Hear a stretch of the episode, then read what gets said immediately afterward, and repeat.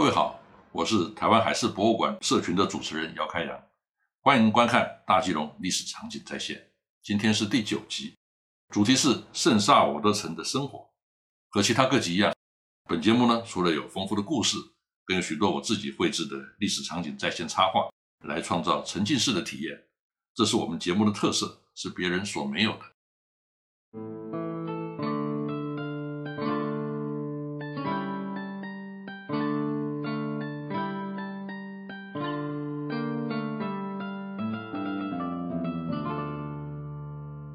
圣萨尔瓦多城的物资供应呢，非常依赖马尼拉来的补给船。根据计划呢，一年应该有两次，通常在五月和八月呢各一次，每次两艘。但是呢，受限于季节、风向、台风以及被荷兰人船舰攻击等等的影响，造成船期的延误呢，甚至消失。譬如一六二六年，西班牙占领基隆之后的第一艘补给船呢，就曾经三度延误，一直到第二年的四月二十九号才抵达基隆。造成占领军呢一整年呢都没有补给物资和饿肚子的窘境。根据当时的资料呢，西班牙人甚至吃狗、老鼠和虫。此外，当时呢军人和职员的薪资呢也是船来的才能够发放。若是拖延呢，就没有钱向原住民或是生理人采购所需要的物品，生活呢更加困难。这幅图呢显示来自马尼拉的补给船停靠在圣萨尔瓦多城前方的泊地。众人围聚在城墙上，热切的期盼补给物资的到来。不过呢，最先进城的恐怕不是补给品，而是马尼拉来的邮袋。在欠缺通信科技的当时呢，公文传递也是利用补给船，包括上级的命令、官员的赏罚任免，也都在邮袋开启之后呢才知道。传奇一旦延误，总部和据点之间的联系呢就完全阻隔，不知道发生什么事情了。以下来介绍当年在西班牙统治时代呢，在圣萨瓦多城内以及周边聚落的生活形态。首先，我们来看圣萨瓦多城内，除了防御用的人堡，城中央呢有几栋房屋舍供长官和士兵居住，以及作为军火库。广场呢有美丽的花园，这让人想到西班牙或是摩洛哥的安达卢西亚式样建筑当中美丽的花园。但这其实是一种无奈，因为城堡内面积有限。又缺乏肥沃的土壤和水源，没有办法种植粮食，不得不改种花。广场中央呢，有一口费尽功夫从礁岩当中钻出来的水井，本来想解决饮水的问题，但是呢，水质不佳，所以圣萨尔瓦多城美丽的外表呢，其实是建立在无法永续的基础上面。这是有根据的。根据荷兰人占领基隆之后呢，首任的长官西门·给尔德古在一六五五年一月三号。写给巴达维亚东印度公司总督的台湾考察报告当中呢，是这么叙述的：这座基隆小岛呢大约有一小时路程之广幅，据说周围是块岩石，果树无法存活，玫瑰、百合花以及云香呢则可以生长，但是呢，生菜、豆类以及其他蔬菜粮食呢，却不能够种植和收获。因为西班牙人在的时候呢，建造了相当漂亮的花园以供玩赏。据我判断呢，此地甚为贫瘠。这幅图以美丽的花园、能歌善舞的原住民少女、弹吉他的菲律宾少年来构成。即使只是存在很短暂的时间，圣萨尔瓦多城还是有它浪漫的一刻。最大的问题在于粮食无法自给自足，对于马尼拉补给船的过度依赖，则造成圣萨尔瓦多城的可持续性不足。图中出现原住民少女呢，还有另外一种意义。当时西班牙士兵有许多和基隆当地原住民的女性结婚。这个是圣萨尔瓦多城当局和天主教道明会呢所鼓励的。这种做法呢，一直维系到荷兰时期。传教士埃奇水神父的记载呢，还暗示当地有妓女存在。在这种情况下呢，台湾北部留下可追寻的西班牙 DNA 与遗传疾病呢，就不令人意外。譬如地中海贫血症等等。这是一个有趣的话题，但是呢，还有待遗传学家进一步的研究。西班牙人并不是都住在圣萨瓦德城内。一开始呢，士兵在岛上是住在帐篷里面的，之后才在岛上新建房舍，包括军医院、长官官邸、天主教堂和修道院，一共有三十多栋，包括基隆的长官、十名已经结婚的高阶或是负责商务的西班牙人居住在这儿。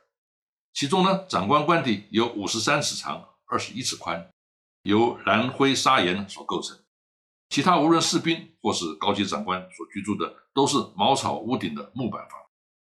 建筑所需要的石材呢，在基隆十分缺乏。只有建筑防御性的城堡才享有石料的优先供应权。然后呢，是教堂和医院。虽然在爱溪水神父一六三二年的报告当中提到淡水有石材，可能是对岸的观音石，但即使如此呢，一开始连淡水的圣多米欧堡呢，也是用漂流木来建造的，所以更不可能有多余的石材呢运来基隆。在建材当中呢，基隆本地可以充分供应的是石灰。在新建城堡的时候呢，这是有大量需求的。在离基隆大约一里格的地方呢，有一个被原住民称为“巴巴滩港”的小海滩。也就是今天的深澳，以前称作番仔澳，有汉人在这儿为西班牙人从事烧制石灰的工作。当时石灰烧制的原料呢是甲壳类生物，譬如壳壳，并且用稻草来当燃料。当烧制的时候呢，石灰窑顶部高耸的烟囱会冒出大量的白烟。从马尼拉来的船只看到这些烟呢，就知道快到圣萨瓦德城。根据当时留下的资料显示，石灰的供应批次、时间。供应商、供应量和售价，我们发现除了华人，西班牙人自己也加入了供应行列，并且呢和华人做价格竞争。但是当地仍然缺乏瓦片和瓷砖，因为那些呢需要专门的工匠来烧制，而基隆的汉人似乎没有人经营这个行业，所以当地西方人的住宅，即使后来已经改为石砌的，屋顶呢仍不得不用茅草，而不能改为瓦顶。当时基隆用的瓷砖全部都得从马尼拉运来，这是很珍贵的物资，只能优先用来建造圣萨福德城和教堂。为了基隆的需要，在一六二七年七月，由马尼拉出征大员的舰队呢，还要把宝贵的运量挪来装载瓷砖，先开往基隆。结果呢，瓷砖太重，把四艘主力战舰之一的无颠圣母号压到漏水，而没有办法出海。在西班牙的住宅区呢，还有一座军医院，是由传教士募集资金为士兵兴建，配有一名大夫。马尼拉来的补给船呢，会带来医疗物资。接下来我们要来谈一谈岛上的小尖内。西班牙人称华人的聚落呢为 Barrian，中文呢称之为尖内，也有生丝市场的含义。这个名词呢，本来是对马尼拉华人社区的称呼，等于现在的唐人街。不过，马尼拉的街内呢有两三万个华人，而在圣三位一体岛上的街内呢只有一两百个华人，所以呢就被称为小街内了。根据西班牙文献呢，早在西班牙人一六二六年登岛的时候呢，就已经看到岛上有汉人的聚落和市集。根据西班牙人的描述，这个被称为巴瑞的聚落呢，位置在圣沙瓦德城的后面，汉人称之为哨船头的地方，在岛的南侧形成建筑良好的市街，有各式的商店和商人。西班牙人也称之为圣萨尔多大街，汉人呢则称之为福州街。一六三二年，艾希水神父提到基隆的八院的时候，曾经说：“中国人的房屋已然成型一区。由于福建距离这儿很近，生理人来此呢是为了做生意，停留的时间呢会尽量缩短，所以房舍规模呢大概也很难多于十所。”另外的文献也显示类似的讯息。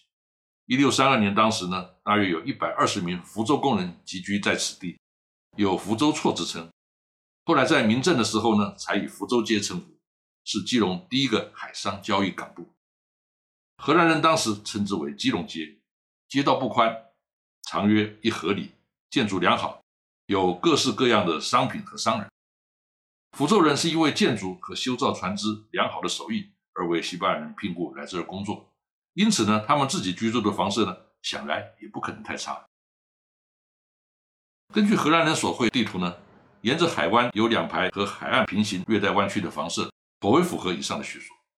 但是根据地方祈祷的口述呢，福州街大约是平一路路头沿社林庙后小巷，穿越和平市场，经平二路到河山路台船厂区的圣萨瓦德城遗址。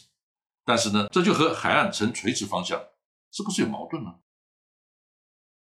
其实和平岛由于日治时代之后呢，大量的填海造陆，轮廓线呢已经完全不同了。最初的和平岛靠近内海一侧的海岸线呢，是沿着山脚形成一个往内凹的海湾，腹地非常之小。海岸的聚落呢，基本上就是沿着今天的平一路来布局，这就和祈祷的叙述吻合。今天难以揣测小街内的实际体验，不过大概和其他唐人街类似。根据西班牙文献的记载，当时这儿的街道狭窄。两旁店家的屋檐彼此衔接，遮蔽了阳光。行人摩肩接踵，两旁贩卖各种商品，空气当中呢弥漫着对西班牙人来说呢奇异的味道。这倒是很像现在平一路和平市场描述。其实这条路呢就是当年的福州街，也就是巴瑞安。如果导游带团解说能够让游客产生对小街那个想象，我想连脏乱的和平市场呢都可以成为观光景点。当年定居基隆的华人并不多，比西班牙人还少，更不用说巴塞族原住民。当时的华人可以说是当地的少数民族，而且有相当的人口是流动的，而不是定居的。这和荷兰人在南部大园的经营模式不同。西班牙人并没有像荷兰人一样从大陆引进农民工，因为基隆没有发展大规模农场的条件。或许这样对西班牙人的统治者呢比较不会造成心理压力。这可能是此地没有像巴尼拉的巴院多次发生大规模屠杀华人事件的原因。最后来谈到岛上的用水。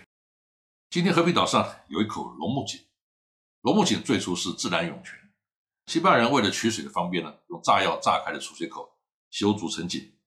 今天我们看到的半圆形穹顶呢，是二战时期日本人修建的防空掩体，并不是当年西班牙的遗物。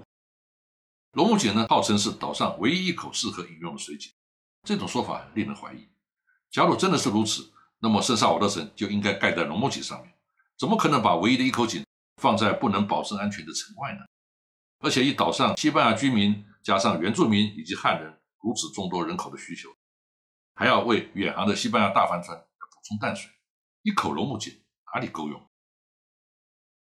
实际的状况是，基隆的雨量充沛，西班牙人不可能视而不见，任其流失，将这些雨水截流成为皮塘，就能够供应岛上大部分生活所需。甚至小型农耕灌溉的需要，而且地表水比挖井成本更低，又不受特定位置的限制。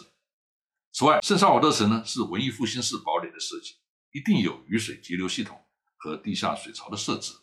可是呢，大部分研究者都忽略了这一点，把注意力呢都放在水井，忘了基隆特殊的气候条件。研究西班牙时代在基隆的生活呢，还必须考虑。从一五五零年呢到一七七零年，地球正处于小冰河期，无论天候、农作、景观都会受到影响。小冰河期会造成作物欠收、粮食减少而酿成饥荒，大量死亡使得人口减少，进而影响社会安定，甚至引发叛乱，造成帝国的瓦解。这就是明朝末年所面临的现象。小冰河期也会让基隆下雪，基隆积雪曾经是台湾的八景之一。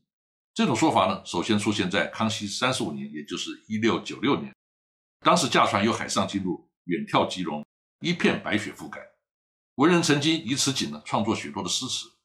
后来气候逐渐暖和，台湾平地降雪不再，基隆积雪之说呢便引起争议，说完全是文人的想象。